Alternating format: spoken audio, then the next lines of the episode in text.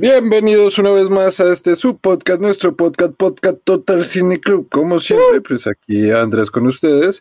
Y pues nos tiene acompañando la noche de hoy eh, Federico en los controles. Federico, ¿cómo estás?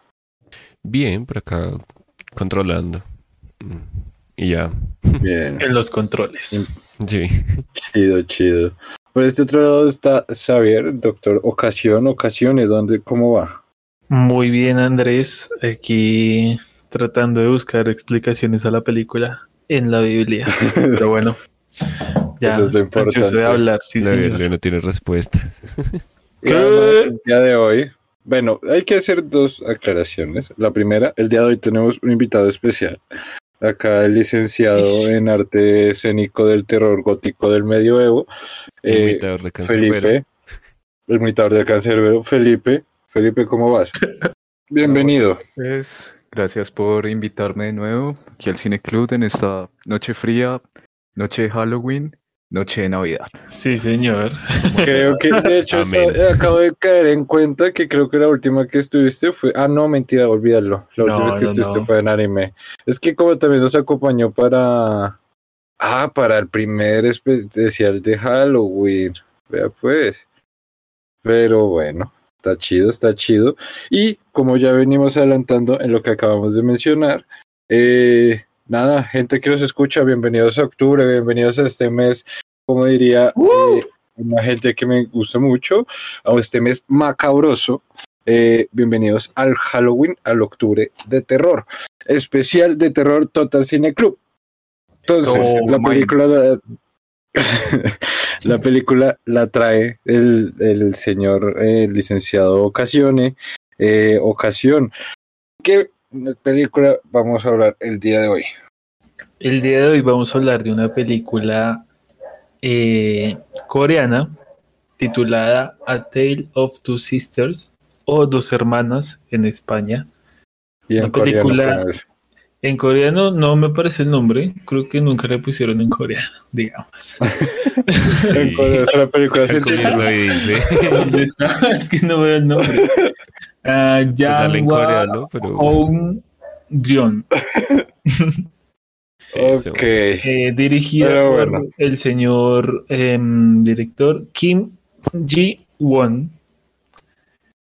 Eh, y una película bien interesante, es una película que hace mucho tiempo quería ver, la verdad, desde que em, estaba chiquito la tengo como presente porque en una ocasión entré a una tienda de- donde vendían películas piratas y había como un, un compilado de películas de terror y decía como las películas más terroríficas del mundo, o sea, como que una mierda, mejor dicho, que iba a hacer que, que la gente se desmayara. Y entre esas. Sí, claro, y entre esas estaba pues esa portada que es em, el sofá con las dos con las dos niñas, las dos hermanas y pues eh, el papá y la madrastra atrás. Y yo de niño vi esa portada y dije como, no, esta película debe ser densísima. y nunca me atreví a verla porque dije, no, eso va a tener mutilaciones reales, esto va a ser eso. Y dije, no, no la voy a ver. Después de mucho tiempo me la encontré de nuevo, justo para este especial, y dije como, esta película era la que yo dije, es el momento de... De, de verla y que mejor que compartirla aquí en el, en el Cine Club. Sí, Les tengo Toda aquí la reseña, cuando quieras. la reseña oficial Explícanos de de, va. de Don Google. Dice, una serie, uy, está re mal escrita. Bueno, una serie de extraños eventos rodean a dos hermanas que viven en una aterradora casa con su padre y su madrastra. Nunca antes visto ese argumento en una película de terror. Pero me gusta que, que obviamente se guardan el, el spoiler, el plot twist. Entonces, al final. Sí, sí, sí. Los dos plot twists que tiene. Sí, ya un chingo tiene. Los el- tres. Ah. Pero bueno. Ahí se esperaba el marcianito. Pero ¿cómo así que todo es la lágrima de un feto espacial? ¿Se imagina? Al final. Pero bueno, Era un sueño del feto. era un sueño del feto espacial. No, ese dentro de todo es interesante. Evidentemente es una sinopsis que busca llamar la atención para que la gente se acerque a la película. Ya dista mucho de la historia misma. No sé si comenzamos, pues, podemos comenzar de una vez. No sé si tengas algo más que, que quieras comentar o pues ya directamente vamos hablando de la película y mismo van saliendo los spoilers. Eh, mm, bueno, tengo como dos curiosidades así rápidas, porque tampoco encontré Listo. mucho. ¿Por Es no una película. No, sí, es que todo está en hay- es una película considerada de culto realmente, ¿saben? Como entre Mm. los conocedores, pues. Em, en especial por el manejo que tiene de los colores y la sensación de miedo que provoca que digamos que em, para la época pues obviamente fue importante ya digamos ahorita estamos un poco saturados de tanto del argumento de la película como de como de las técnicas de, de susto que utiliza pero aún así Pero la película las no hace es. no no no es del 2003 Por eso. pero lo hace muy bien. Sí, solo que digamos Sí. que el, el- el género de terror es súper explotado, o sea, Ah, eso sí es que verdad. ahí son películas. Y la otra curiosidad que tenía es que esta película, digamos, está basada en un cuento tradicional coreano que no alcancé a consultar, pero esa es la curiosidad. Entonces toca... de la dinastía Joseon, se llama Jawan Hon Grion Jeon, Chan. perdón mi coreano, pero sí, y de hecho es un cuento que ha sido adaptado y readaptado y readaptado. Sí, Si tú buscas, puedes encontrar muchas películas también con ese mismo eh, título. Con ese claro. mismo Un juego, un juego de gemelas es una de las Un adaptaciones gemelas, por que se trató de hacer de la película. No salió tan bien, pero. Como que la no. pegó, la pegó en. Estados Unidos durísimo. Sí, pues ustedes saben que, que, que, que Disney le quita lo spooky a todo, ¿no? Entonces- no, mentiras. Pero, pero sí, nada, eso es de tenerlo ahí presente del folclore propio de, del, del Corea. Eh, y yo creo que no sería nada más, no sé si tenga algo No. más que, que alguien más. Feli- Felipe, que te es el invitado y que es experto en dramas asiáticos.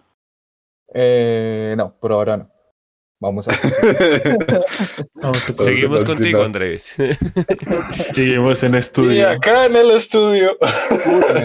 No, nada, entonces eh, vámonos de una vez, empecemos de una vez con esta interesante película del día de hoy. Eh, Federico, colabórame con la cortinilla en nuestra primera sección del día de hoy, lo bueno.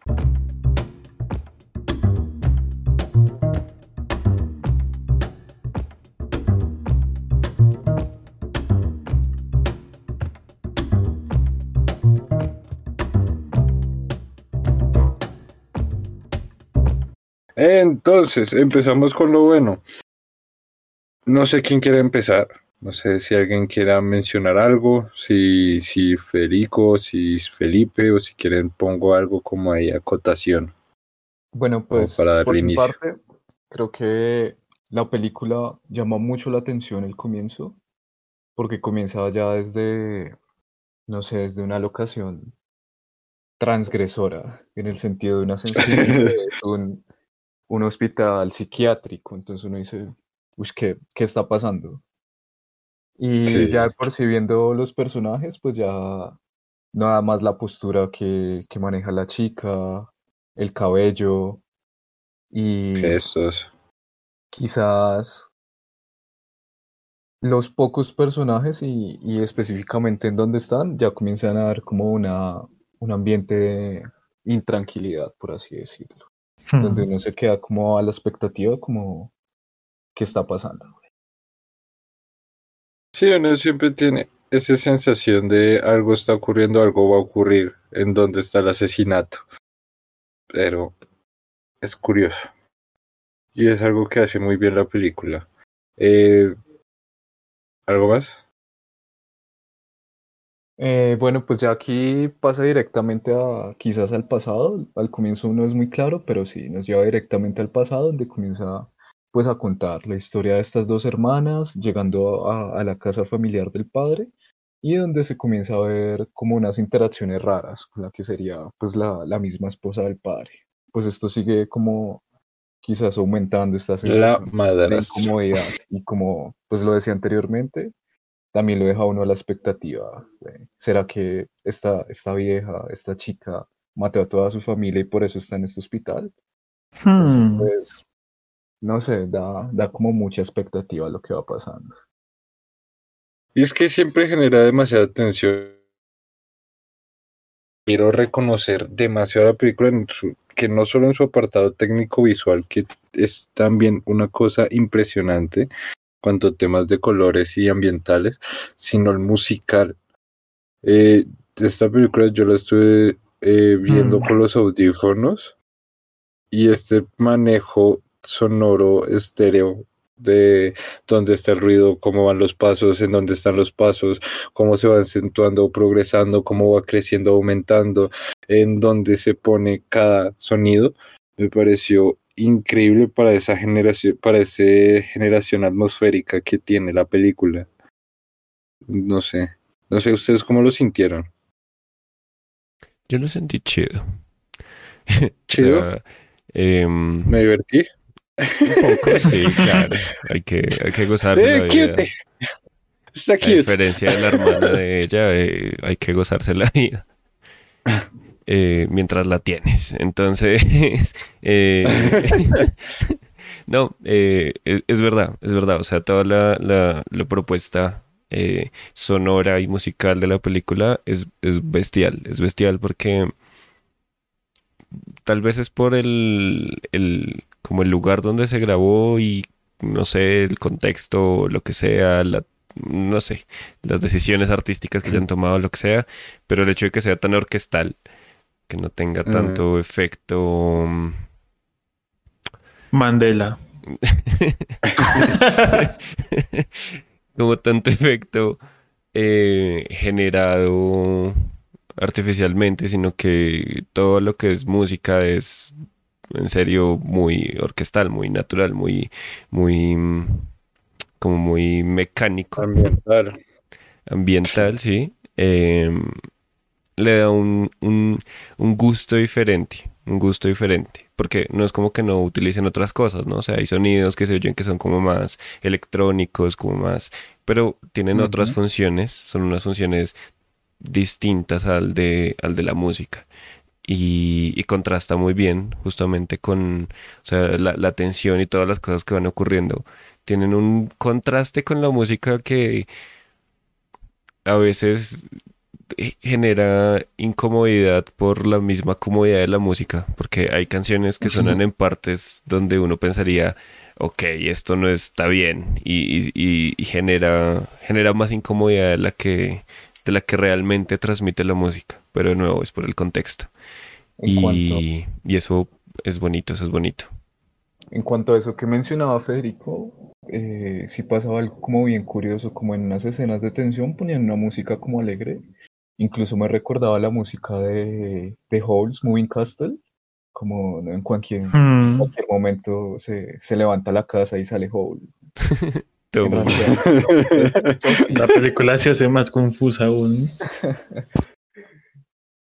Pero es que eso es lo curioso. Yo creo que es ese detalle que a veces manejan algunas buenas tramas de terror, que es eh, utilizar lo cotidiano para volverlo disonante y generar esa incomodidad de la que habla Federico, convirtiendo aún más tensionante. Es como esta típica cliché escena de eh, la musiquita esta infantil de caja que va sonando Sí. que bueno, pues ahí en, en el, el niño jugando así con su cajita del payaso, así normal, pues tin, tiquín, tiquín, sale y sale el payasito, pero eso lo pones en un ambiente ya que entonces acá lo desolado, que lo frío, que lo oscuro, que lo gris, que lo esto, lo tenue, le modificas un poco la velocidad del ritmo, ya no es lo mismo, ¿sí? Entonces es, es increíble. Hay una escena de la que quería hablar y que estoy muy emocionado por hablar que me pareció muy, muy, muy gonorrea por un efecto visual que utilizaron. Ya de por sí la película, para no ser tan antigua, que igual estamos hablando que el 2003 ya fue hace 20, eh, 19 años. Eh, ¿Sí? Sí, no, 20 años, 19, 19. no sé. 19, sí. Eh, igual la película maneja una estética visual muy de, de, de cinta, cinta, o sea, no digital. A eso voy. Y hay una escena particular que me fascinó, que es cuando tienen este, esta crisis o cuando ya nos dan este acercamiento a este plot twist o cuando ya es el plot twist o lo quieran definir, que es que llega el papá ahí al cuarto y le dice como, ya basta, ya deja de comportarte así. Y tiene como esta discusión diciéndole como, pero es que ella trata, es que acaso tú no te das cuenta, trata a, mi hermana, que lo uno, que lo otro.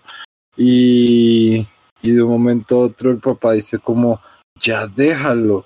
Sun, Sun, Jo- Joy, no me acuerdo cómo se llama, bueno, la hermana Sun está muerta. Sun Yeon está muerta. Y la cámara, o sea, y ella empieza a entrar como en conflicto y la escena o la, la imagen empieza a temblar. En lo que también va como enfrentando a esa realidad, que es como ese primer choque con, con lo que nos quieren estar, con, bueno, la historia que nos están montando. Sí, esa Aquí parte es otras brutal. escenas, por ejemplo. Sí, Sí, no, ¿qué esa, escena es, es increíble, porque, porque sí te genera de nuevo esa tensión súper densa y la cámara pues se empieza a mover demasiado y luego la pon- ponen por otro lado y está totalmente perfecta y otra vez es súper tensa cuando la ponen a, a- a la muertica. ¿Qué es, es- es eso? O sea, la, la- la película siento que está plagada de unas escenas y de un manejo de cámara que, que propiamente es muy dramático, como esos giros que solían hacer mucho. De, bueno, estoy cambiando por el, por, por el campo hacia lo pendejo. Y la cámara gira alrededor mío. ¡Wow! Luego giro yo y, y vuelve a girar la cámara. Pero que cuando se usa bien, pues genera como esa sensación atmosférica junto con ese epopeya de la música. Pero entonces, eh, nada, quería comentarles, eh, escuchar también a Xavier, que pues Xavier está más escuchándolos a nosotros como para venir a réplica. Pero, eh, pero pues nada, escucharles escenas que les hayan impactado, situaciones de una historia o, o eventos narrativos que les haya gustado para incluirlos en la sección, nuestra sección, primera sección del podcast. Eh, Yo, eso, pues. yo, yo, yo quería decir antes de, de que pasen que hasta ahora, por lo que han dicho estoy completamente de acuerdo. Siento que una de las características principales de la película es la manera en la que genera tensión en el espectador por medio de, bueno, un montón de técnicas del lenguaje cinematográfico del terror que son muy interesantes que de pronto más adelante vamos a hablar un poco de ellas. Entre ellas pues está lo del movimiento de la cámara lo del uso de los colores y la iluminación y, y el- esa tensión orgánica de, de no mostrarnos las cosas eh, sino con escenas lentas como es como dejarlo a nuestra imaginación por así decirlo con no ponernos de fantasmas así Sí. rápido, pa, pa, pa, pa, sino que inclusive cuando aparecen los fantasmas, exacto, la expectativa. Cuando aparecen los fantasmas son escenas súper lentas, o sea, uno tiene el fantasma como dos minutos en pantalla y eso me parece genial. Uy, esa escena también es una gonorrea. Sí, sí, señor. Cuando aparece el primer fantasma, Ah, uy, sí. Cuando se le sube a la cama. sí, señor, Ah, sí, muy señor, es excelente. Pero entonces sí, Que el primer fantasma sería el que invade a la que ya no está viva, a la muerte. ¿Cómo así? Pero no, no, no. ese es el que no vemos. Sí, porque es el que abre la puerta, ¿no? Ese no lo muestran, es verdad. Solo le muestran los deditos y La luego mano. le ala la, la cobijita. Pero ese era el fantasma o era. Oh, oh, Eso en realidad no era nada, cuidadito. Porque Era pues estaba la O era- o la madrastra. De la, de la alucinación, En digamos. teoría, en teoría era el fantasma hasta donde a mí me dio a entender la película por la forma en la que se abrió la puerta, la forma en la que aparecen los dedos y por la forma en la que desaparece. Porque la madrastra ya iba a chingadazo. O sea, ella sí iba a pegar putazos allá a la, a la peladita. En cambio, pues el fantasma sencillamente ella s- se tensionó muy fuerte y cuando abrió los ojos ya no estaba. Y fue como, ok, me asomo por la puerta con mi almohada y me voy a ir a dormir con mi hermana. Es que para mí los fantasmas, o sea, para mí es que Es la que, bueno. pasando, pasa, pasan una cosa. Eh, sí, y eso yo es algo que no quiero discutir, que es algo que a mí me pareció, bueno, un detalle bueno en ese orden de ideas es uno, la película a ti te la quieren montar en un principio con esta sensación de ser una película de, un- de una categoría de terror paranormal. Cosa que se va desfigurando y eso fue a mí algo que me emocionó muchísimo, pero que luego entré en conflicto con uno de los temas que hablaré en la siguiente sección y que se presenta al final prácticamente de la película. Para, para mí, Eh, Andrés, la película eh, trata de alejarse y darnos una explicación y se aleja un poco de, de esa, de esa um, categoría paranormal, pero aún así para mí la película sí es clara en que sí, sí hay pinches fantasmas. O Es que fantasmas. eso voy. O sea, los fantasmas sí, sí, sí están en la película, pero aún Y así... se habitan la casa. Exacto, pero también es, pasa esto de la situación psicológica y el trauma que tiene Sumi, que también provoca ese terror pues más, más inconsciente. Es que eso iba, es que eso sí lo quiero tratar, pero ya desde un apartado propio mío de lo que me pareció en una cuestión narrativa en la siguiente sección. Listo, listo. Pero yo sí entiendo el punto y de hecho eso es lo que a mí me parecía, o sea, a mí, a- es que también estoy un poco muy cansado ya de todas estas películas paranormales de la casa del lago embrujada. Eh, entonces, entonces sí, cuando empecé a ver como, bueno, ya no trata de esto, que igual, esta película, eso sí, resaltarle, es, está muy, muy buena y es también por la forma en la que lo maneja. Si bien lo que hemos reiterado, creo que ya varias veces en el podcast y en los últimos podcasts más, tú puedes tomar una historia que ya está hecha y que se ha hecho mil veces, Ujú. pero si la sabes hacer, puedes hacer algo increíble alejándote de ese pozo de clichés. Pero bueno, Claro. eso por un lado. Yo creo es que creo que Felipe quería decir algo. Que asimismo la película nos, nos deja ver que los fantasmas son nuestras propias experiencias y nuestros recuerdos. Uf, qué profundo, Felipe. Poderoso. No hay fantasmas más poderosos que los que viven en nuestra cabeza. Así es, sí, señor. Pero que eh, yo qué iba a decir. Nada. Eh, pues no sé, otras escenas que tengan así como presentes que les hayan llamado la atención. Yo, yo, yo, yo, yo, yo, yo, yo, eh, yo. Eh, Usted, usted, usted. Sí, yo. Sobre lo narrativo, eh, que pues hace parte también de la cuestión de las escenas, es como, bueno, más bien, eh, desde el comienzo está esta escena eh, en que están las dos hermanas, se toman de las manos y, em, ah, pues justo cuando presentan a, a la vieja, ¿no? Que la vieja como que intenta mirarle las manos y le dice como, ah, ya estás bien, algo así. Antes de eso, pues ellas también como que medio lo ven, medio, ah, lo, o sea, se insinúa que algo pasa con las manos de, de la, de la hermana, de la muertica, y em, eso para mí fue muy desconcertante, porque, o sea, porque puede suponer muchas cosas, ¿sabes? Y me pareció Sí. que, que, bueno, antes de la escena final, en donde lo hacen todo supremamente evidente, cuando, cuando, cuando empiezan a salir como todos estos flashbacks entrecortados, súper ahí, pues para, o sea, como te contamos, pero no te contamos. Em, Sí. me, me gustó mucho justamente eh, darme cuenta de, de ese detalle de las uñas.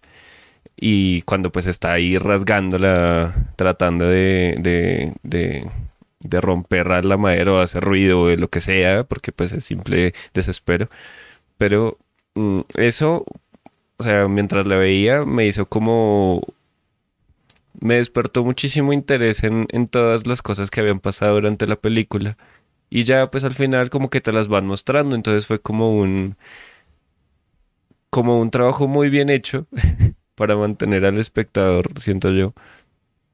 Porque es como que te, te, te ponemos detallitos, luego te los como que te los te creamos la duda sobre esos detallitos y luego te los contamos, que es justamente lo que querías, o sea, hacen como todo el proceso para que para que tú realmente te intereses en esos Sí. detalles. No es como te los ponemos porque pues eh, no vamos a dejar nada al aire, no, te los ponemos porque queremos que te, te intereses es en que- todo, sí, o sea, que todo lo que veas no sea por, así somos muy, eh, Sí. eh, no, no, no, es porque importa, Va- va- vas a verlo y vas a entenderlo.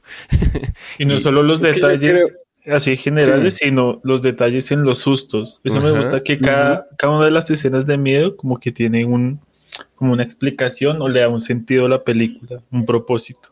Entonces no es como, sí, exacto, no es como que, ay, pongamos, no sé, que salga una araña porque dan miedo las arañas, entonces qué susto, no. Es como que, no, va a salir, va a representar esto, como lo simbólico, con este líquido. Por ejemplo, cuando sale el, el primer fantasma de, de la mamá, que es cuando todas las tres eh, chicas tienen la regla y que sale como la mano de, de la entrepierna con sangre, es como, Sí. eh, eh, como haciendo alusión a la pérdida de su hija, ¿no? Y es como, güey, es un susto increíble y me encanta que tenga sentido dentro de la historia que nos quieren contar. Eso me parece brutal, o sea, que tú le des valor a- al terror, porque es justamente eso. O sea, tú es una película cualquiera y pues eh, aquí te ponemos un jumpscare porque asusta y. Ajá. Eh, no, aquí como que si te asustan es porque pues, pues es importante que te asusten, no, no, de aquí no vale asustar porque sí. Y eso es bonito. Es Sí, que es sí, algo sí. que quería mencionar que me parece importante recalcar.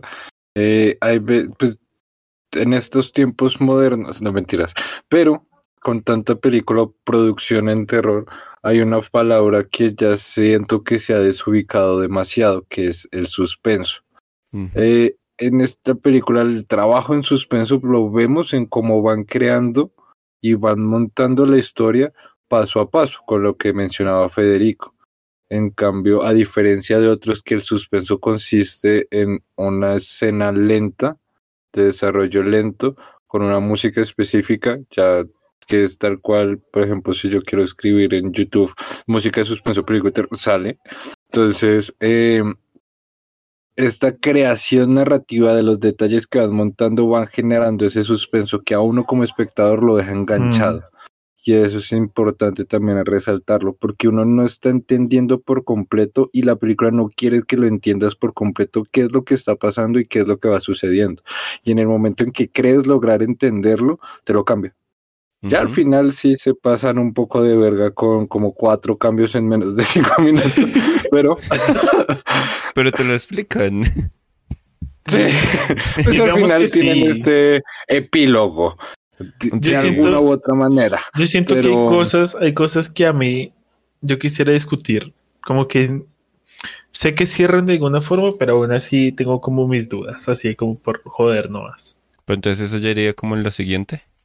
No sé, no sé Pues, si, por no, no sé por qué no creo que sea lo malo, porque yo siento que parte de lo bueno de la película es justamente poder discutir este tipo de cosas. Pero eso Por eso no no es lo pondría en lo malo. No, pues yo digo más. Bueno, vamos a dejarlo en un área gris, pero entonces Sí, pasemos yo a la lo digo siguiente más es por, por, por avanzar. Y- Lo muelo, pongamos. Sí, Lo no, muelo. pues, O lo, o lo vano. sí, sí, ahí en- entre, entre lo malo y la sección que le gusta saber, ahí lo ponemos. Entonces, Bueno, está bien. cortinilla, no sé, bueno, eh, no sé si quieran mencionar algo más en esta sección de lo bueno, si tengan algún detalle rápido. En cuanto, en cuanto a lo bueno, a mí me parece algo, algo que pasa muchas veces, súper interesante, y es que van pasando cosas que quizás para uno eh, tienen poco sentido que pasen, o bueno, al menos para mí fue así Mm. cuando vi la película. No sé, primero, por ejemplo, la interacción con el padre, que pues, Sí. sencillamente el padre ve que pasan cosas como súper graves, o sea, no sé, ve sangre, se ven golpes, se ven unas reacciones de parte de la hija como quizás groseras, que uno lo llegan a incomodar y dice, uy, pero ¿por qué trata así el papá? O sea, ¿qué está pasando acá? Asimismo, Ujú. también hay como unos detalles a lo largo de la película que, como lo mencionaban anteriormente, pues todo está muy bien hecho, bien cuadrado, todo tiene un sentido. Y es algo que también hablaba con Xavier, que, que pues la vi con Xavier Mm. al tiempo, y es que la interacción con la hermana menor realmente prácticamente, perdón la redundancia, eh, es nula, o sea, y yo me ponía a reflexionar sobre esto, no sé, por ejemplo, en la escena de, de este fantasma donde le sale la mano con sangre de la entrepierna a la chica. Después de eso, quien va por las toallas higiénicas es la hermana. En la escena de discusión de, de la cena, también la hija, o sea, hay una discusión, la hija menor no, no discute, no come nada, o sea, como Mm. si no hubiera estado ahí, pues más adelante eso toma también un sentido, entonces En realidad eso no estuvo. parece súper Sí. interesante. Está También, todo muy bien hilado, sí. sí, también yo me ponía a pensar la interacción con la misma, pues, madrastra en este sentido, que es, pues, bastante agresiva, por así decirlo, o sea, le deja las manos marcadas, la rasguña, le pega, la grita, y el papá, pues, sencillamente parece indiferente o como que no se entera. Entonces, pero pues más Como que adelante no se escucha. sentido. Sí, entonces pues en ese sentido uno co- también como que le comienza a generar más incertidumbre, uno comienza a pensar realmente cuál es el problema, qué está pasando acá, quién es el malo, por así decirlo, es la madrastra, es el papá, son todas víctimas del diablo, güey? No se sabe. Es el Es que- chamuco. Este Eso es chamuco, lo impresionante, o señor. sea, la película, que eso es lo que también quería como chamuco, que es parte de lo que quería mencionar como con el suspenso, es eso, o sea, esa tensión que a uno lo tiene pensando o tratando de entender qué es lo que está pasando, porque tal cual lo que dice, sí, ese papel narrativo que tiene la presencia de la, de la hermana que no comenta, ni habla, ni se comunica, ni dice, porque ella solo, eh, la, creo que la única interacción que llega a tener es con la madrastra, pero como en dos frases no más, de resto es eh, siempre por medio de, de la prota. Es impresionante y está muy bien montado todo, o sea, todo tiene un significado y todo tiene un sentido narrativo y eso es algo que hay que reconocerle. Entonces, eh, igual yo creo que podemos encontrar muchas más y escenas encontramos muchas más también buenas, eh, de las cuales podemos hablar un montón, pero yo creo que entonces vayamos pasando ya a lo malo. Entonces, Federico, Bueno. la cortinilla, por favor.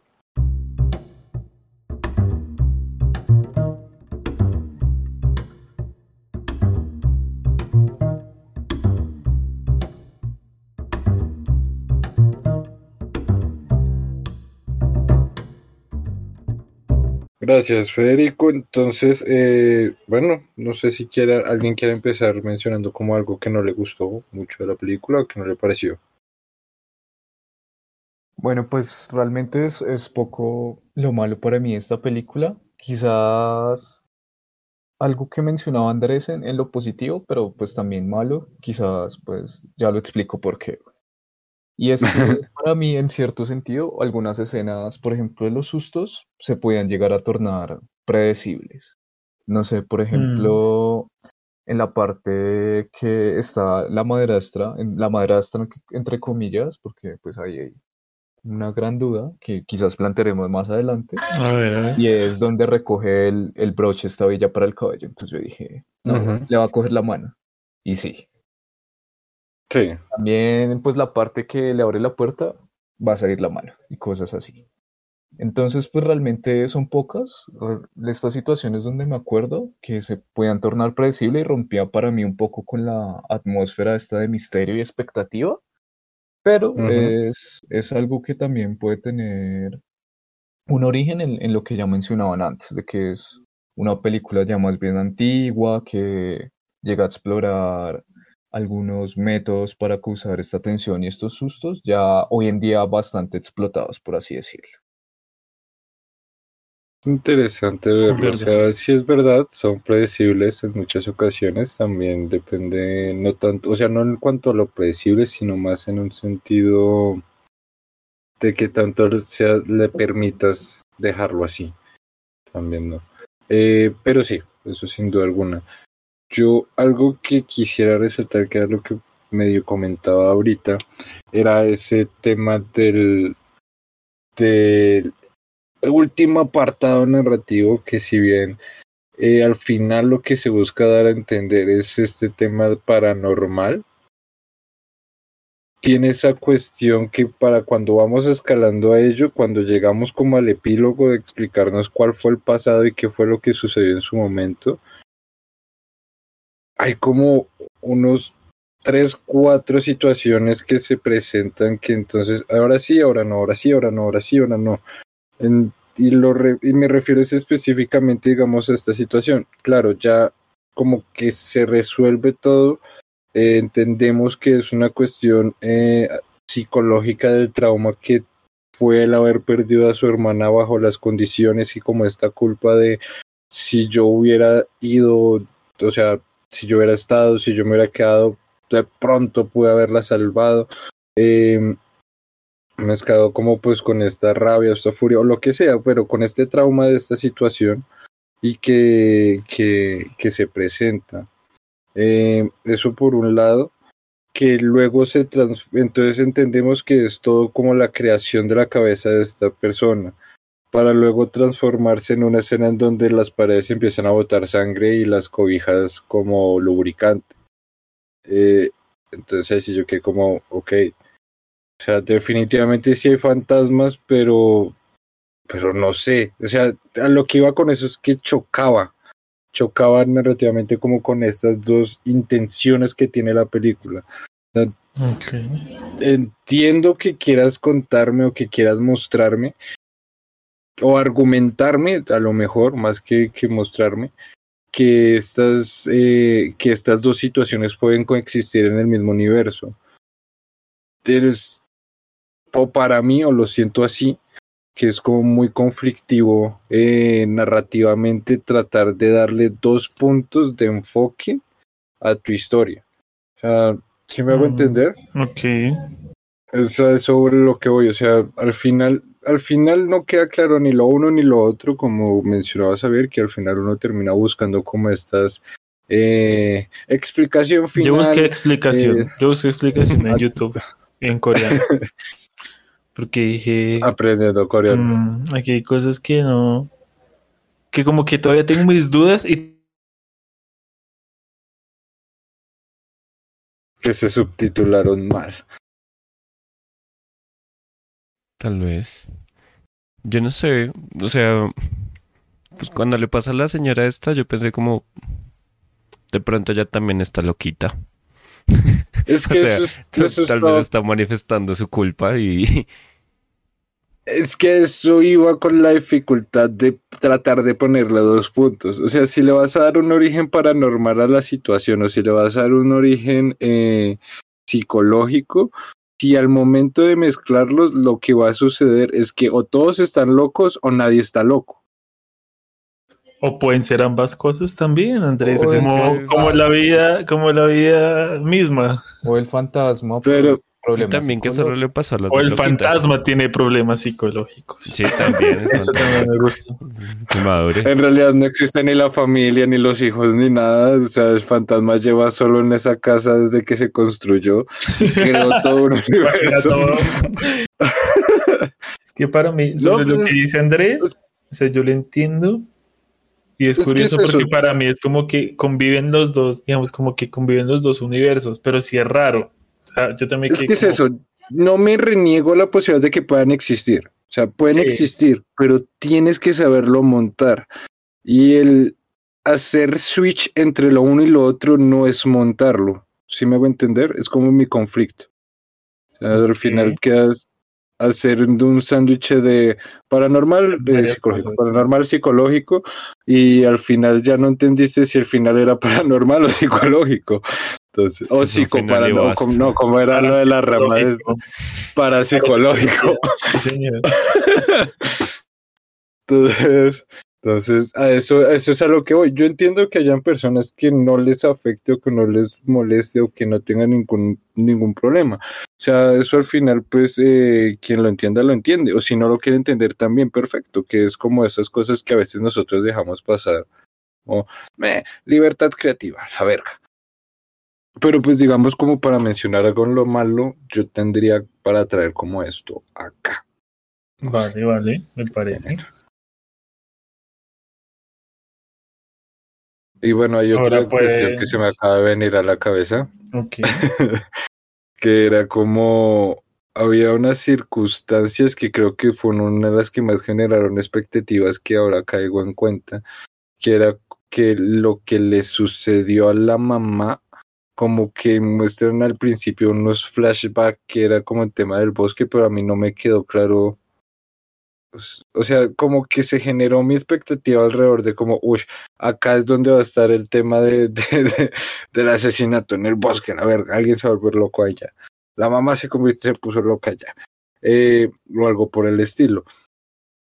Pero no sé, luego ya cuando lo mu- muestran como, no, sí, al final no se sabe qué pedo con la mamá. Es que, es que bueno, en cuanto a eso, yo tenía, yo reflexionando sobre la película, sobre el final y intentándole dar un, como un sentido. ¿En sentido? Más esto después de ver como este trasfondo quizás psicológico, paranormal, parapsicológico según los expertos. Eh, yo lo interpretaba como que en realidad todo era como una interpretación desde el trauma desde la chica mayor, en donde Ajá. a la madrastra ella quería verla como mala, como culpable, como la que llega quizás a destruir su familia, pero la realidad era que, que la madrastra no era nada de esto. Y esta muerte de la mamá y la hermana, yo llegaba a pensar, quizás hasta ni siquiera pasó ahí, sino quizás como lo decía Andrés, eh, en el bosque o algo así según esos flashbacks.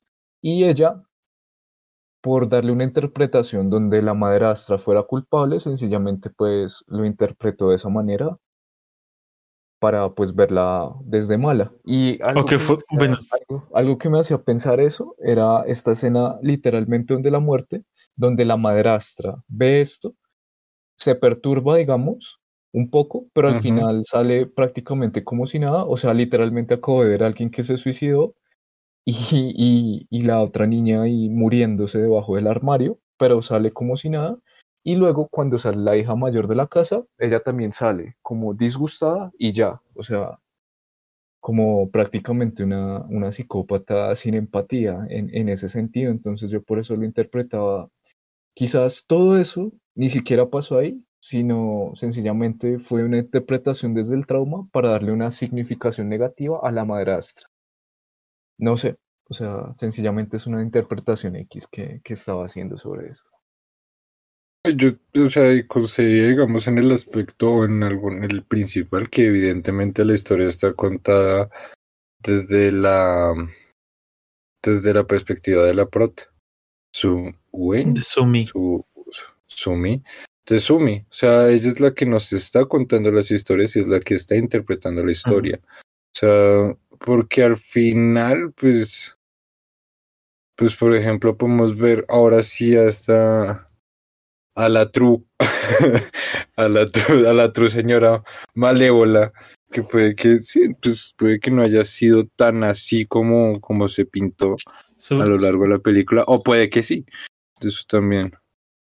Y Sí, eso- bueno, otra situación. y, y algo que me acuerdo sobre que, que apoya mi teoría es, es la escena en donde pues se ve que parece que hay un cuerpo ensangrentado dentro de una bolsa y lo ponen en el mismo lugar que es en el armario. Pero después de que se comienza a saber todo, se ve que es un muñeco. Entonces yo digo, Sí. bueno, esto, esto lo puede hacer ella misma para seguir justificando pues esta, esta interpretación. Pues es que después lo muestran que sí fue ella, ¿no? O sea, cuando Ajá, muestran que está llevando la eh, bolsa y le está pegando. Sí, En realidad ella misma se empezaba, o sea, bueno, según lo que se muestra en la película, ella misma era esa madrastra mala, sí, pero al final cuando llega, sencillamente no es así, no tiene esa misma interacción desde la madrastra, la madrastra real, ni, ni siquiera el peinado, que yo digo que, por ejemplo, en las escenas donde se ve como mala, se ve como un- con un ojo tapado o, o con la cara tapada por el pelo. Y cuando llega la real, pues es la cara destapada. Quizás se puede tener una interpretación. Pues de no, hecho, y de hecho, esto, de- por ejemplo, con lo de los peinados, lo que me parecía curioso es que en esta interpretación, como tú dices, como en esas escenas o en esos momentos cuando se le cubría la cara, era el, el mismo flequillo que tenía eh, la prota. Ajá. Sí, no, y de hecho cuando, o sea, eso es algo que, que, que mencionó Saber al comienzo sobre los colores. Eh, durante toda la película, tú ves a la madrastra con tonos súper intensos. O sea, tú nunca la ves con un tono medianamente tranquilo, eh, neutral. Solo se ve en un tono neutral cuando por fin eh, como que despiertan a, a la chica, ¿sabes? O sea, cuando, cuando el papá llega con el medicamento y se lo va a dar a la, a la supuesta madrastra y no es la madrastra sino la niña.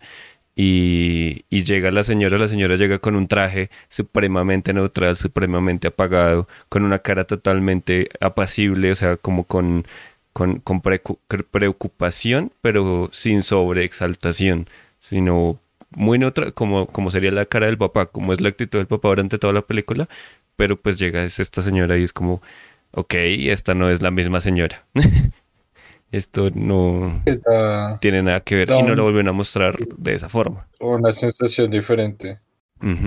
Sí, y ya Además, esa escena también es muy áspera cuando tiene como ese choque ahí de, con la realidad. es muy Si loco. Yo soy ella, porque ella está ahí. y que llega como Entonces, con una no soy ella. parte la señora lo mira como, o sea, en serio como con angustia, pero con hay una ternura ahí, ¿sabes? O sea, es como una ternura tal vez por lástima, tal vez por pena, tal vez por Sí, pues porque pues la está viendo vuelta mierda. Pero llega y es como, ah, Dios. Y entonces tú notas que no es, no era o no fue jamás eh, la misma. Sí. ¿Algo más? Yo, yo la verdad no sé qué decir de lo malo. O sea, mm, lo de los sustos, pues sí es verdad que pues, no, no, no, no me asustó nada ni nada por Ah, el no, estilo, pero pues yo no, no veo terror pues para asustarme. Eh, sí es verdad que pues ya están muy consumidos algunos de los recursos, pero pues por otro lado hay muchos recursos que usaron que están muy bien usados y pues el hecho de que lo que hemos dicho ahorita, de que tengan significado los sustos, no sea por hacerlos, eh, le añade un, un valor muy importante. Entonces, tampoco, tampoco sabría más eh, que puede ser confusa, que puede ser, eh, no sé, eso lo entiendo, lo entiendo. Ya solo empieza a hacer ruedas raros y ya. Eh, Entonces, Federico, está, Federico le acaba de dar un un ataque. me está dando una embolia. no, eh, Cuidado. no, eh, o sea, que sí, que es confusa, que tiene sus vainas ahí medio volando tal vez, o, o tal vez no, simplemente que es complicada, o tal vez no, y simplemente es que lo explican todo al final y, y, y- ya, y lo entiendes como lo entiendes y ya, no, no pasa nada. Eh, eso ya va en otras cosas, pero pues personalmente no, o sea, no puedo decir como, uff, esto me pareció muy mal. Vale, sí, no, digo, No, no. no hay ningún inconveniente. Y Xavier era el que quería generar una super debate a darnos una Voy, voy- voy a hacer dos cosas. Voy a eh, contarles lo que para mí sería lo malo y luego voy a entrar en el debate con spoilers para que Che, ya hemos spoileado toda la película. Yo diciendo Sí, todo el rato la muertica. película, sí. Bueno, eh, lo que, de- de- lo que pondría como lo malo para mí es que como les comentaba en un comienzo yo tenía unas expectativas eh, bastante macabras con esta película. Yo esperaba que realmente la película tuviera bastante, bastante gore o tuviera alguna escena que más allá del susto me dejara impactado por ese lado. Eh, porque no sé, era como el, el pensamiento que tuve de niño Entonces yo pensé que me iba a enfrentar ahorita a algo muy como difícil de ver, tal vez en ese sentido. Claro. Sin embargo, eso nunca sucedió en la película. Y yo dije, no sé por qué estaba tan seguro de que tendría que haber una escena muy difícil de ver. Y yo inclusive lo pensé cuando la madrastra tiene la piedra sobre la cabeza de la niña. Yo dije, yo dije, ay, de pronto es acá. No sé por qué, es que no sé por qué tengo ese recuerdo de que la película es así. Pero yo dije, ay, de pronto es acá, no, ahorita va a ser súper gráfico esto, qué denso esta película, pa. Y luego nunca muestran nada. Y entonces fue como, no sé, me hubiera gustado que tuviera más impacto por ese lado. La verdad, creo que creo que le hubiera sumado un poco a la película. Sin embargo, siento que es algo, pues como les digo, muy personal de, de como la sensación y la expectativa que tenía. Ya entrando en el debate, o sea, no, en realidad no es un debate, es algo que quisiera comentar con ustedes, a ver si me lo pueden explicar por lo menos. Y es que a mí no, no a, a mí no me cierra del todo o no distingo en qué momento em, vamos a llamar la madrastra falsa y la madrastra real, ¿no? Entonces, ¿en qué momento estoy viendo la madrastra falsa y en qué momento estoy viendo la madrastra real? Em, en parte por dos cosas. O sea, lo primero, para mí los fantasmas sí existen dentro del universo de la película.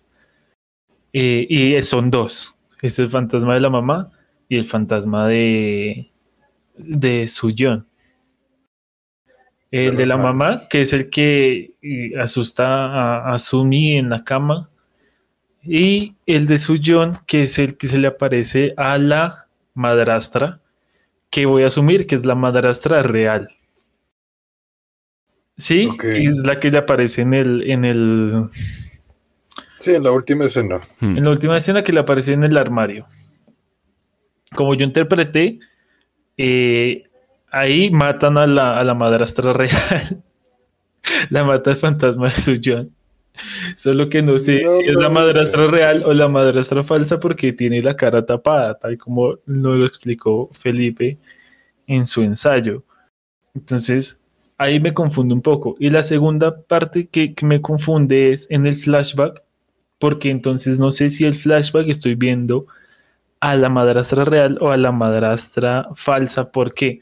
Porque una de las posibles interpretaciones que le doy a la actitud de, la madrastra cuando ve que se le cae el, el, armario encima es que realmente quien está viendo eso es Sumi, no hay madrastra, ¿sí?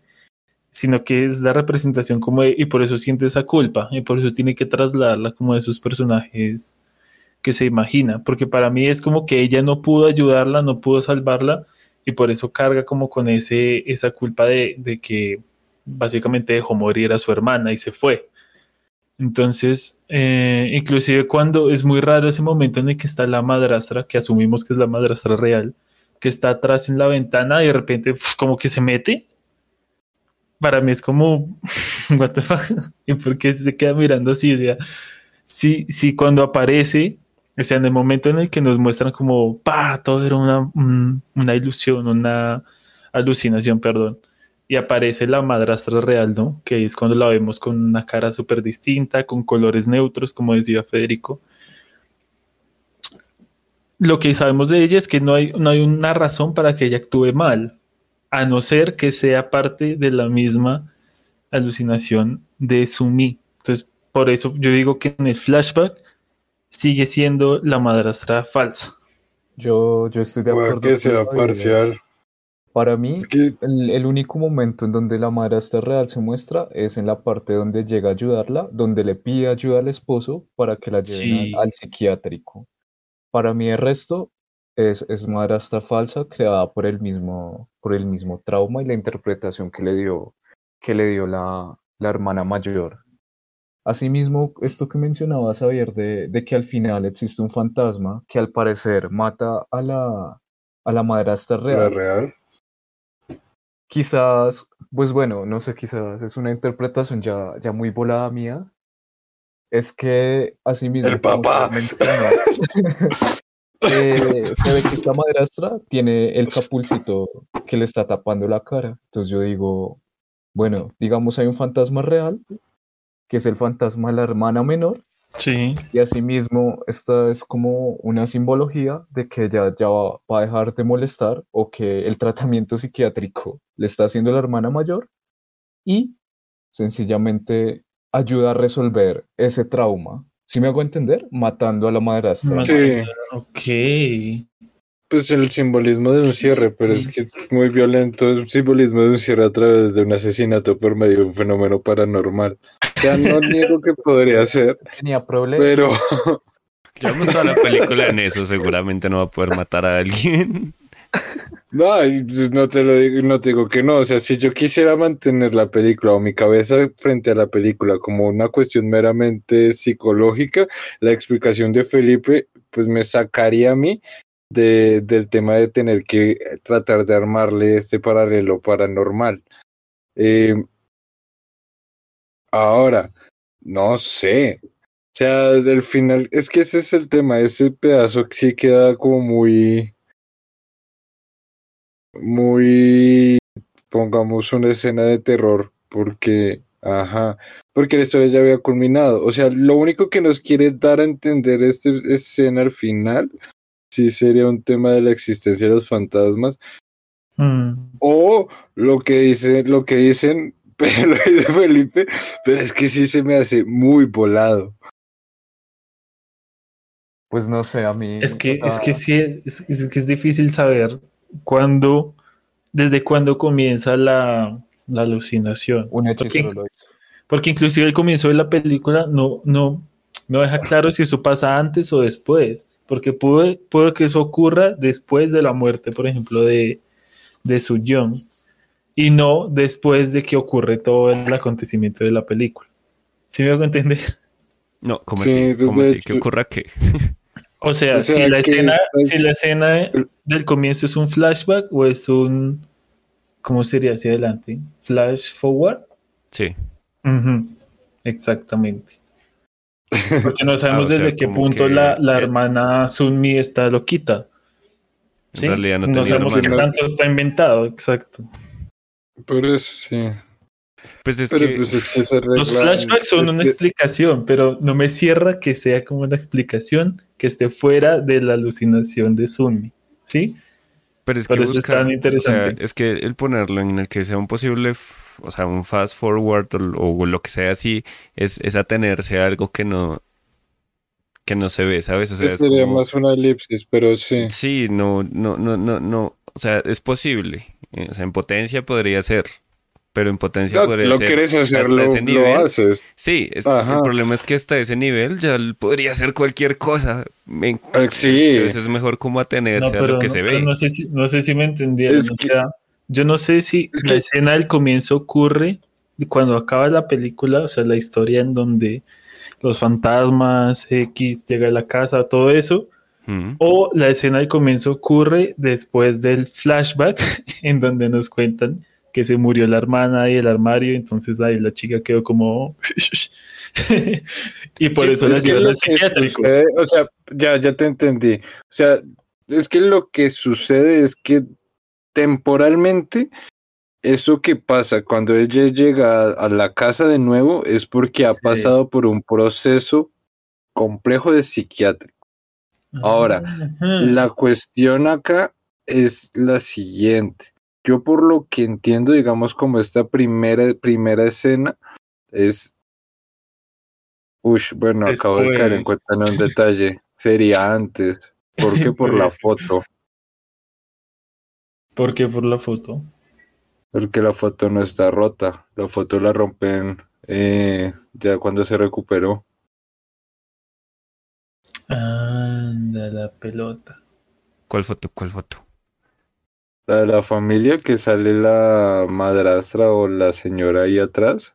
Sí. que es, que es la que le muestra el enfermero, bueno, el psiquiatra al inicio, como ves esta foto, es la de tu familia, ¿quieres volver con ella? Mm, entonces, Y que ¿qué es la misma antes? foto que encuentran después en el, en como en esa, en la bodega, Sí. que luego cogen y arrancan a la- el pedazo de la madrastra y le rayan la cara a la madrastra en todas. Sí. Ahora, también puede ser una copia o todo puede ser una alucinación. O todo puede ser pasó. alucinación. Sí, exacto. Ahorita ya se despierta así del carro y se baja a la casa. oh, qué sueño tan raro tuve. Ahorita se despierta quien escucha esto y en realidad ni siquiera el podcast es real. Ni siquiera el podcast es real. Los coreanos no existen. Oh, Todo ha sido una fantasía. del- Uy, si los No, coreanos no no existen, sé. me jode mucho porque el carro de mi casa es Kia y eso es coreano. Va a ¿En qué mirar me he transportado? Sí, Siempre va, siempre va. En un Gia. ¿qué sé? Sí, sí, sí, en Cuernavaca, sí. se perturba, pobrecito. Pues no sé, es que es eso. O sea, si lo ponemos ahí, yo no estaba considerando si esa escena era antes o después. En teoría podría ser hasta después también. Y que sencillamente sea este eh, el, el, el epílogo, creería yo, como, bueno, no, como el resultado de todo. Porque es, es que también esa es la otra. Que lo interesante, lo interesante que busca mostrarnos acá esta película es con esa primera escena es no identificar a la persona. O sea, nosotros no vemos si es eh, Sumi, Sujei o, o la madrastra. Solo vemos que es una mujer y nos dicen que es de su familia. Hasta podría ser la mamá, de hecho. Es que es un video, amigos. ¿Cómo así? Pero- Sí. Le acaba de estallar una vena. Porque es que este podría ser la historia de la mamá en el psiquiátrico, porque nosotros tampoco sabemos realmente qué le pasó a la mamá. Entendemos Sí, sí. por que, o sea, como que vemos dos escenas específicas de la mamá, una en el bosque donde está sangrando que la encuentra Sumi y la del armario donde se suicidó aparentemente con pastillas y con la cuerda de su Jane. Ahora, culturalmente en Asia sé que en Japón pasa, no sé en Corea y ahí sí me disculparán, pero por lo menos tengo, y que de hecho no, y de hecho eso también es algo que se ve como en todas las culturas ahora que puedo caer en cuenta, que es por ejemplo este tema de, de que los fantasmas se producen por unas situaciones particulares como es el suicidio o como es el, el, el tema de la Culpa. de que no hay una concreción en el proceso del, del viaje. Ok. Eh, que es algo que también me parece curioso pensarlo, es con una, es bueno, esto ya es, ya es mamada ya también, que es que estaba viendo que, por ejemplo, en todos estos fenómenos paranormales, o sí, pues sí, paranormales, eh, se tienen distintos tipos de teorías. Una de ellas, por ejemplo, que no, esto ya no tiene nada que ver con esto ya es un paréntesis. Que, o bueno, pues puede tener que ver con la película. Que, por ejemplo, eh, los fenómenos paranormales se residen en los sitios específicos donde se presentan unas situaciones que hagan una descarga fuerte de energía que puede ser a través de actos violentos. Por ejemplo, temas como hospitales, eh, eh, psiquiátricos o, o donde hay una, pues sí, donde ocurrieron accidentes violentos es donde se generan como presen- esas presencias paranormales, como ese, pero no como tanto una interacción con, con el, con, con la persona, o sea, no como que sí sea el fantasma, sino que se haya anidado de alguna forma como sombra ese, esa energía. Pero bueno, volviendo un poco ya con este tema, y yo creo que ya para cerrar, porque cada vez que conversamos Bueno, sí. más, como que nos confundimos más. Sí. Yo creo que ni siquiera vi la película. la Terminamos todos en el psiquiatra. La pantalla estuvo apagada todo el tiempo. Mi televisor es Samsung, sí, sí. gente. No. No existe. Ay, el mío también. Este monitor también es Samsung. Federico, Está hablándole a la pared. Que es impresionante pensarlo, porque es que es eso. Y luego saber discutiéndome hace media hora que no pueden coexistir las dos cosas en la misma narración. Chicas, no. estamos todos confundidos. Eh, pero eso es, eh, de eso se trata también la película. No, o sea, algo que recalcar de la película, la película es tan buena en su generación de suspenso que puede generar estas discusiones sin que uno recalque que sea mala por huecos en el guion, porque no tiene huecos en el guion, Mm, pero sí tiene unas situaciones que lo pueden a dudar a uno de la realidad propia del universo que se presenta en la película. chicas. Fue, fue hecha para eso, para que no se confundiera. Ese es el propósito. Bueno, pasamos al. Yo lo haría mejor. Yo creería, sí, yo creería, mejor sí. Sí, ya estamos. Ya estamos discutiendo muchas cosas. Entonces, Federico, la cortinilla.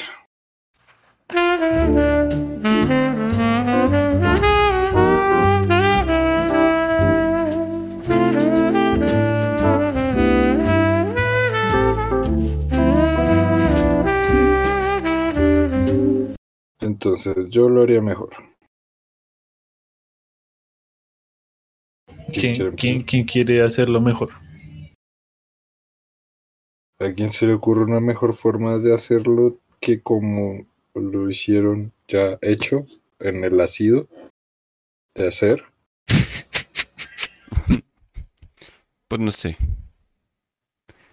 Es yo que- estaba que- pensando y no, o sea, quiero sacar Que la niña tuviera poderes mentales. ¿Cuál la De muerta? telequinesis. Que sea, sí, y que se quede calva. Y que, uff, y que se quede calvo, güey. Sería increíble que pueda abrir portales y tales. Y que las Que se películas los pasen los ochentas. Y que la película pase en los ochentas. No he visto sino como la primera temporada, entonces no sé qué Ah. más decir. Para mí eso es todo Yo lo que la primera temporada. Sería chévere que hubiera un momento en el que el papá como que no, o sea, recordara la historia de las historias que le contaba la mamá, ¿no? Durante el sexo y decidiera, o sea, quisiera conducir su carro, ¿no? Mientras escucha esos audios, pero no puede porque pues tiene esta enfermedad de, de los ojos y entonces tiene que contratar a un chofer para que le ayude a, a conducir su propio carro. Sería una muy, muy mejor película. Sé que es una referencia a una película. Ah. ¿A cuál? A mentiras verdaderas, sí, señor. No, es. Drive, Drive My Car. Es Drive My Car. Película. Ah, ya, sí, no la he visto. señor, sí, señor. Eh, Yo pensé que sí. Pensé que habíamos no, hablado aquí de esa película. No, tú Entonces- me empezaste entonces a quita- contar que esa entonces- película estaba re densa. Ah, les conté nomás, perdón. Sí. No, entonces yo, quita, uy, esa, quita esa parte, verla. Federico. Quita esa parte. Ya no, ya no va, ya no va. Borrándose. Verdad que puede borrar encima de lo que está grabando. Ah, Eh, sí. Entonces mejor que haya más complicidad entre las hermanas. Que Como el juego de practiquen- gemelas. Exacto, que practiquen esgrima, jueguen póker, Pero si lo pensamos, se es encuentran en lo el mismo, campamento, Porque una estaba con el papá y la otra estaba la con la madrastra. mamá. es Y odiaban a exactamente la- la misma historia. Y odiaban a la madrastra. Y odiaban a la madrastra. Pasan una serie de cosas un poco. uh. y al final todos son Sí. felices. Ay, Menos la Sí. madrastra. Menos la madrastra, exactamente. Las hijas. después de una serie de bromas ya no quiere, ya no quiere seguir en la casa. Yo no Así sé por qué, de, de qué año es Juego de Gemelas. Yo siento que esta película la han plagiado por todo 99. lado. No, yo creo que es del 2004. Ay, A ver, no. busquemos. Sí. Aparte, también se parece mucho a, a, um, La Isla Siniestra. a Shutter 98. Island. No importa, en Corea los años son diferentes. Igual se la copiaron. Maneja el calendario juliano y no el, Sí. Gregoriano. Bueno, el gregoriano. Pues no se me Pero ocurre bueno. nada más. Yo, No sé si la verdad, tenga alguna o sea, idea. Felipe. Felipe nunca existió, amigos. Eh, mm, no, pues no se me ocurriría como una forma, una forma mejor de, de contar esta historia. O sea, yo pensaba como quizás que pasaran como ciertas cosas desde la perspectiva de la hermana mayor, donde ella se cuestionara a sí mismo si, si ella misma está cuerda. Pero pensándolo bien, esto, esto arruinaría un poco la, la atmósfera de incertidumbre. Hmm, Pero ¿Qué quizás si era? hubiera algunos guiños muy, muy, muy, muy sutiles o algo así. No sé. o de pronto ya los hay, pero son tan, tan sutiles que no los vimos. De pronto Como, es. como que hay, hay una urna de cenizas por ahí, sin nombre o algo así, no sé. Las mujeres las tienen hasta el mismo peinado. Pero no, Federico. Ay, Pero eso solo no sé, Juego. Gemelas. ¿Saben qué parte acabo de caer en cuenta, güey? Que la verdad que, o sea, es, eso, o sea, poner a sacar las cosas de esta película, siento que ahora está siendo como más complejo. Porque estaba pensando en ese pedazo de la hermana y el hechizo para traer a la mamá. Yo ahí quedé también re como, Híjole. ok, acá es donde se va a formar un mierdero paranormal. Entonces sería cambiar el hechizo que suena muy extraño a Waka Waka. O por alquimia.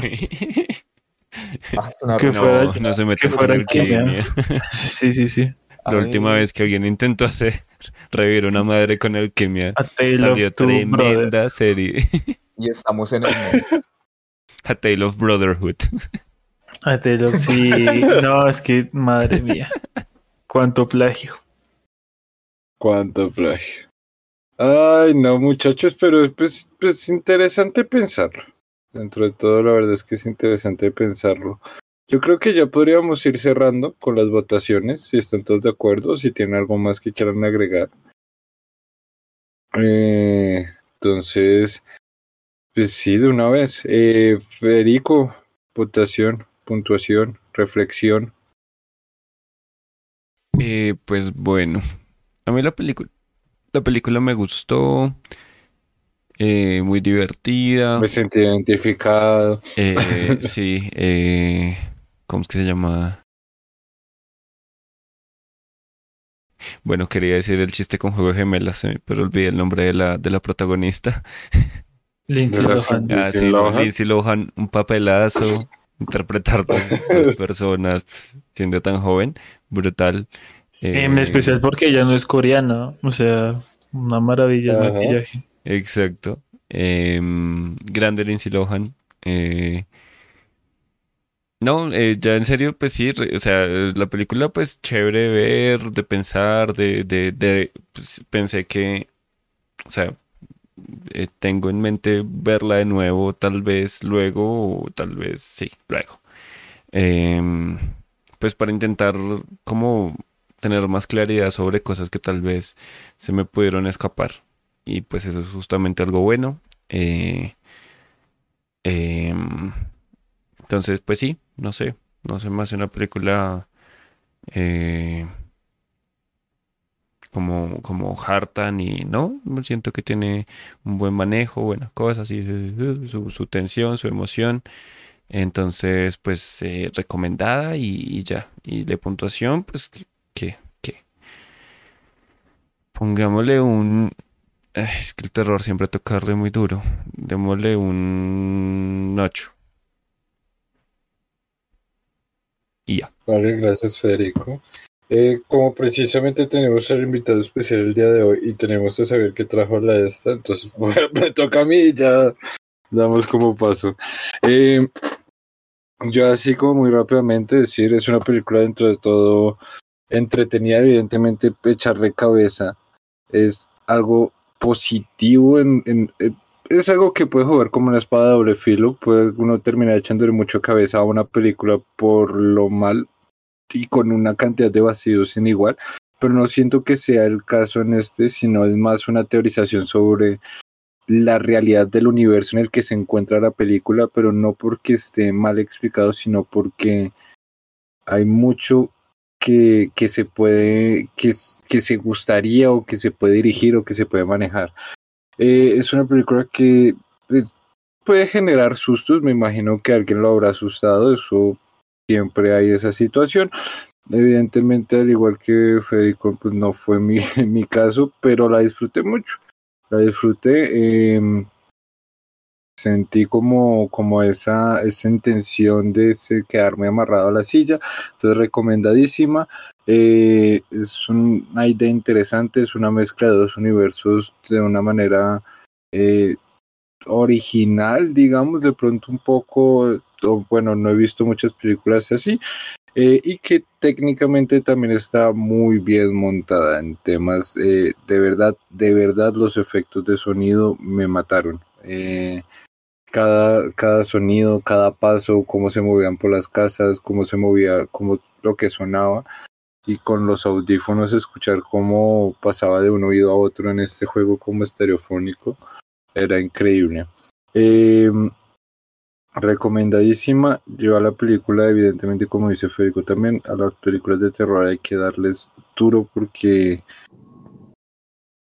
cada vez no son muy buenas. Ver entonces a esta película, si no yo le doy un 8-9. O no, de una vez un 9 de Motley. Y ya, 9.0. Eh, bueno, eh, como saber fue el que la trajo, entonces que quede de últimas. Y eh, nuestro invitado especial del día de hoy, Federico, eh, Federico, Felipe. Federico siempre se va a pasar acá metido. Pero entonces, eh, Felipe, regálanos acá tu reflexión y tu votación, o tu votación y tu reflexión, el orden que tú quieras. Y ya. Bueno, pues por mi parte, mm, yo le doy un 7 a la película. Es una película así como se habló a lo largo del podcast muy bien hecha, donde cada cosa tiene su sentido, donde también lo deja uno quizás interpretar y, y lo mantiene uno expectante y, y, entretenido también, como lo mencionó Andrés durante toda la película. Entonces, ese conjunto hace que para mí es una película buena, es una película que recomendaría y que quizás aguantaría verla más para, para disfrutar más de esos pequeños detalles y guiños narrativos que muestra la película. Entonces, mediante todo, un 7. Listo, gracias Felipe. Y ya la persona que nos trajo la película del cual estamos hablando el día de hoy, eh, al patrón de Xavier, Xavier, tu reflexión y tu votación. Mi reflexión y votación. En cuanto a la reflexión, debo decir que eh, yo he consumido muchas películas de terror y muy pocas me gustan. Y debo decir que esta es una de las que pertenece a esa a esa, a esa corta lista de películas de terror que realmente me gustan como películas, ¿saben? Porque eh, calificar el terror a veces es difícil porque se suele calificar en la medida en que me asusta, ¿no? Ajá. porque asumimos que ese es el propósito. Entonces, todo este tipo de cosas, por ejemplo, la cinematografía, el uso del sonido, la cámara, las, los colores, que esta película tiene un montón de capas de cosas, quedan uh -huh. como relegadas a, si, si, no me asustó, pues entonces es mala. ¿Mm? Y películas o gente que, que, no sé, que se asusta, yo que sé, con Anabel, entonces, peliculón, ¿sí? entonces es súper sí. subjetivo la forma en la que en la que se califica. Sin embargo, yo siento que esta película tiene algo que me mata y es el que me deje pensando por horas después de haberla visto y imaginándome cosas como si de pronto me perdí o buscando explicaciones o que salga alguien con una interpretación rarísima que diga, por ejemplo, eso como, no, y si todo es una, una alucinación de la mamá, y entonces abro hilo, no sé, empieza con sus argumentos y es como, bueno, tal vez tenga sentido. Eso me gusta mucho. Inclusive aquí no hemos visto muchas películas así de terror, pero me recuerda a la de Triangle, No sé si se acuerden, creo que esa no tiene no tiene podcast, pero sí la vimos en el Cine Club. Que era ¿El el, de barco? esta, sí, la del barco. Que era rarísima también. Cuando la acabé tuve que buscar como una explicación. Esa fue mi primera peli acá. Era un video de esa película. Me encantó. Y entonces esta fue lo mismo. Como que al final dije como no me estoy perdiendo de cosas. Tengo que hablarlo, tengo que discutirlo. Me gusta mucho. Por lo mismo, yo voy a darle un escalofriante 9.2. Dale, gracias, Javier. Eh, y eso sería todo. Sería todo por el día de hoy. Eh, hemos llegado al final de otro de estos podcasts. Eh, gracias a la gente que nos haya Gracias a la gente que haya llegado hasta aquí escuchándonos, como siempre se les quiere, un abrazote y recuerden Ah, yo seguirnos quiero- en Instagram. Yo quiero hacer una mención especial y mandar un saludo a Alejandra y a Bárbara, que lastimosamente no pudieron estar el día de hoy. Eh, pero bueno, ya las, las encontraremos luego en otros episodios. Sí, no, eso siempre estarán presentes acá. Eh, listo. pues no sería nada más. Volviendo, recuerden seguirnos en nuestras redes. Eh, arroba Total Cine Club en Instagram. No tenemos ninguna más otra red. Y eh, sean felices. Y despídanse, muchachos. Bye. Que descansen. Chao. Chao, nos vemos.